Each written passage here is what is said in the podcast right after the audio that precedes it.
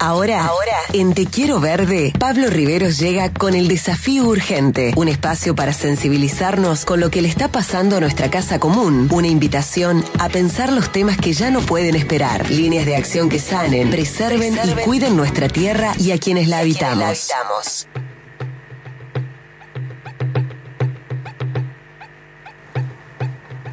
Lo tengo del otro lado al hombre que me gustaría preguntarle cómo fue su bienvenida en Villa Ciudad Parque.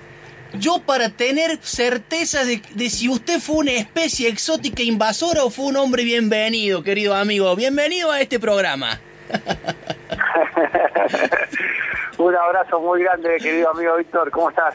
Bien, Pablito. ¿Cómo anda? Feliz sábado para vos. Y gracias, mirá la verdad que es un lugar eh, muy apropiado tu columna de hoy, sinceramente, para la zona donde vivimos nosotros. Llevamos adelante un debate y una discusión sobre el tema de las de las plantas invasoras y exóticas. De, bueno, es uno de los valles donde el siempre verde, el olmo y el acacio hace estragos, ¿no? Sí, sí, sí, sí. Tenía ahí registrado inclusive pero se me iba a ir de mambo el editorial a hablar un poco de los pinos, ¿no? Que, que fueron sembrados en su momento por, una cuestión de desarrollo económico y que, bueno, que no tienen nada que ver, pero ¿qué cordobés o cordobesa no asocia a Calamuchita con el pino, ¿no? Que, que en la historia no tiene nada que ver con el lugar. Tal cual, tal cual. De hecho, muchos de los incendios que se han provocado en esta, en esta región han tenido que ver con con esa cantidad de pinos que hay sembradas en la, en la zona de las sierras grandes del departamento de Calamuchita. Sí, sí, me acuerdo, aquel incendio tremendo. Bueno, que si vos vas hoy a dar una vuelta por, por esa zona, sobre todo en el sector de Yacanto, todavía ves los cadáveres, ¿no? Esos pinos tirados que todavía no han sido recogidos, que la verdad fue un horror. Sí, es una biomasa muy peligrosa porque, bueno, no solamente que que, representa un peligro de incendio, sino que además el pino y la pinocha justamente son, eh, bueno, altamente eh, provocadores de incendio y de, que se expanda el fuego también. Así que bueno, eh, por suerte la verdad que es una actividad que va va en retroceso, digamos, ¿no? Evidentemente no, no caló hondo en el lugar y bueno, eh, también son parte de los desafíos del desarrollo y el ambiente, ¿no? Porque también se usa mucha madera para, para la construcción también, pero bueno, son parte de los desafíos y justamente también la columna, ¿por qué no? Tiene que ver con eso también, ¿no? El tema del ordenamiento territorial para el bien común. Qué buen tema, Pablo, qué buen tema porque no hay lugar en la vasta geografía de Córdoba, no hay comuna, no hay municipio eh, donde no se hable eh, de este tema, ¿no? De la planificación, de la necesidad de ordenar los territorios. Te escuchamos atentamente.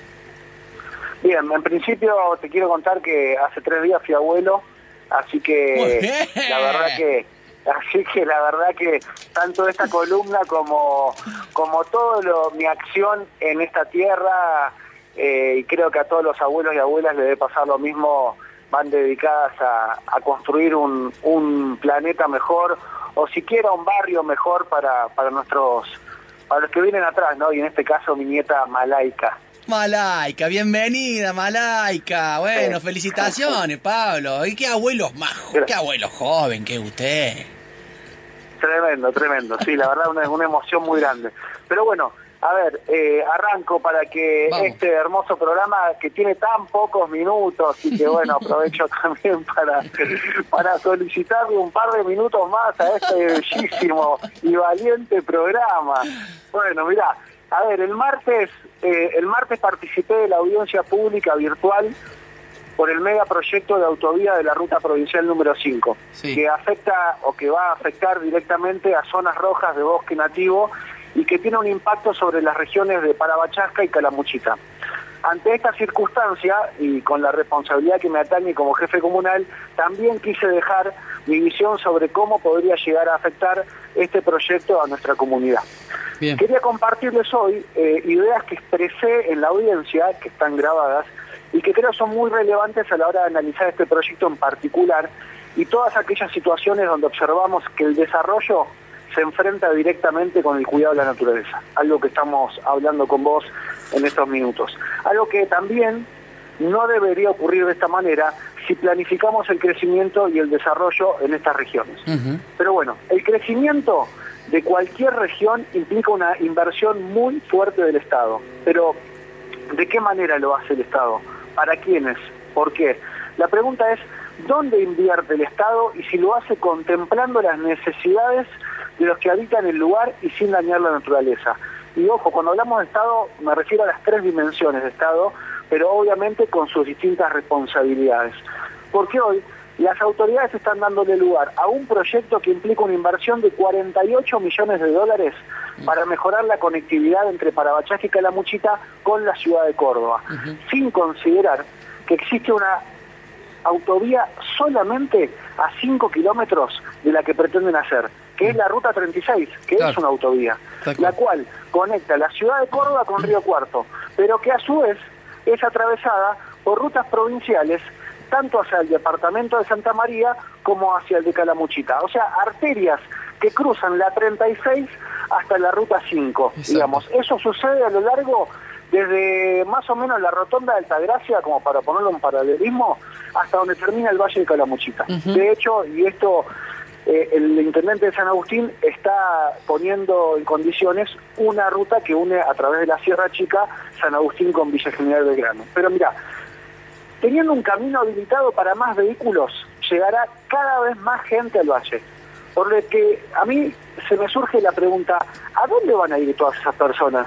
Ya sean turistas o nuevos habitantes, muchas veces una cosa lleva a la otra, no podemos mejorar, mejorar conectividades sin antes mejorar otros servicios fundamentales y sin realizar un ordenamiento del territorio.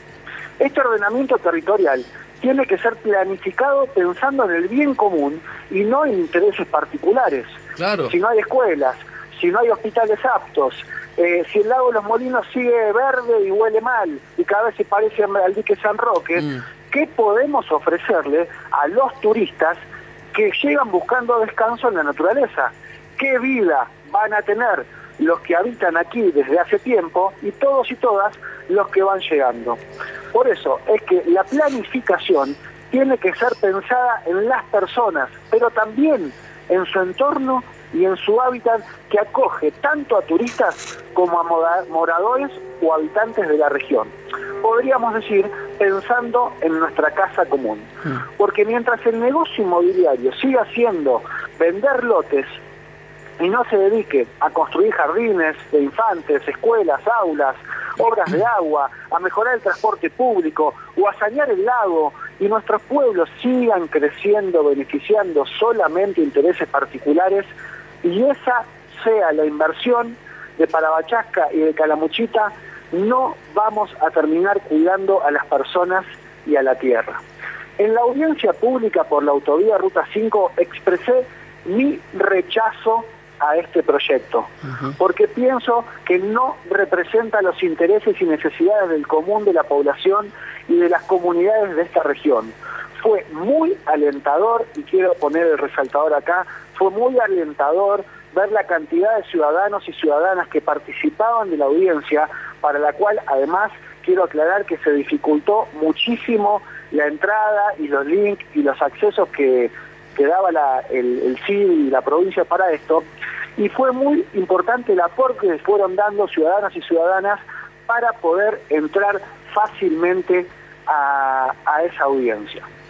Pero como dije en, en al cerrar mi exposición, esta es una provincia con una ciudadanía que ha demostrado tener un fuerte interés y una fuerte acción sobre el cuidado de la naturaleza.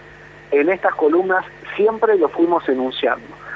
Escuchemos a los cordobeses y a las cordobesas porque tenemos que construir una provincia verde, donde el desarrollo tenga que ver con los intereses comunes y no con los particulares, donde la naturaleza sea sujeta de derecho y el progreso deje de entenderse como la destrucción del hábitat y empiece a tener que ver con el buen vivir de los habitantes y nos ayude realmente a satisfacer las necesidades esenciales para la vida. Esta fue mi columna de hoy, mi querido amigo, y que tiene que ver con ese proyecto de la autovía de Ruta 5. Muy buena, Pablo, como siempre, genial tu postura de frente, siempre para adelante y, y lo más importante, ofreciendo una alternativa, ¿no? Que me parece que el gobierno debería tomarla en cuenta para no seguir haciendo pedazo el monte en esa zona tan bonita y, tan querida por los y las cordobesas. Dos cositas, Víctor, antes de dejarte con el programa. La primera, la que acabas de decir, hay alternativas, no es necesario este megaproyecto, y varias alternativas hay. Segundo, como jefe comunal, espero no tener ninguna represalia mm. por esta posición que tengo, porque no es fácil para una persona que tiene la responsabilidad de conducir una comuna y generar políticas en beneficio de la comunidad, exponerse de esta manera públicamente ante un proyecto que realmente no va a beneficiar a este, a este departamento. Porque como jefe comunal, ni siquiera como vecino, donde hoy obviamente tengo una posición muy firme con respecto a esto, pero como jefe comunal estoy padeciendo muy fuertemente la falta de planificación del crecimiento de mi región y de mi pueblo en particular durante los últimos 15 años. Eh, no te imaginas la demanda que tenemos en el centro de salud, en obras públicas, bueno, en un montón de departamentos, áreas y direcciones que tengo a cargo de la comuna. Hablaba el otro día con la, con la médica generalista que, que trabaja en el centro de salud y, y me decía, hace dos años a veces teníamos tiempo para tomar un mate con la enfermera en el, eh, en el centro de salud. Hoy atiendo, el día que menos atiendo, atiendo entre 16 y 18 pacientes por día en el CAPS, en el Centro de Salud de Villa Ciudad Parque. Hay veces que atienden 40 personas por día.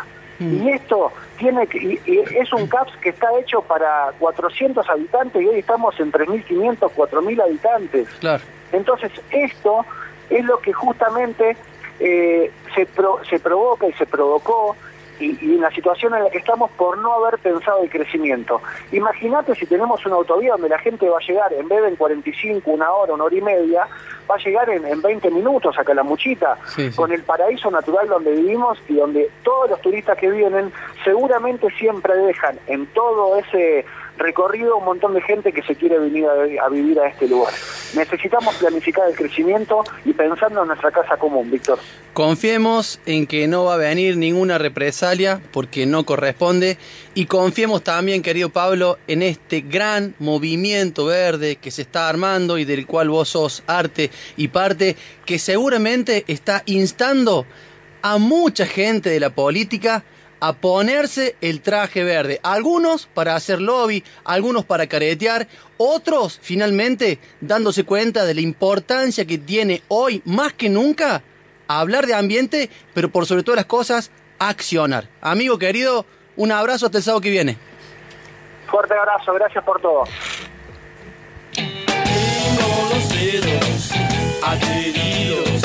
de tanto esperar a ese hombre que me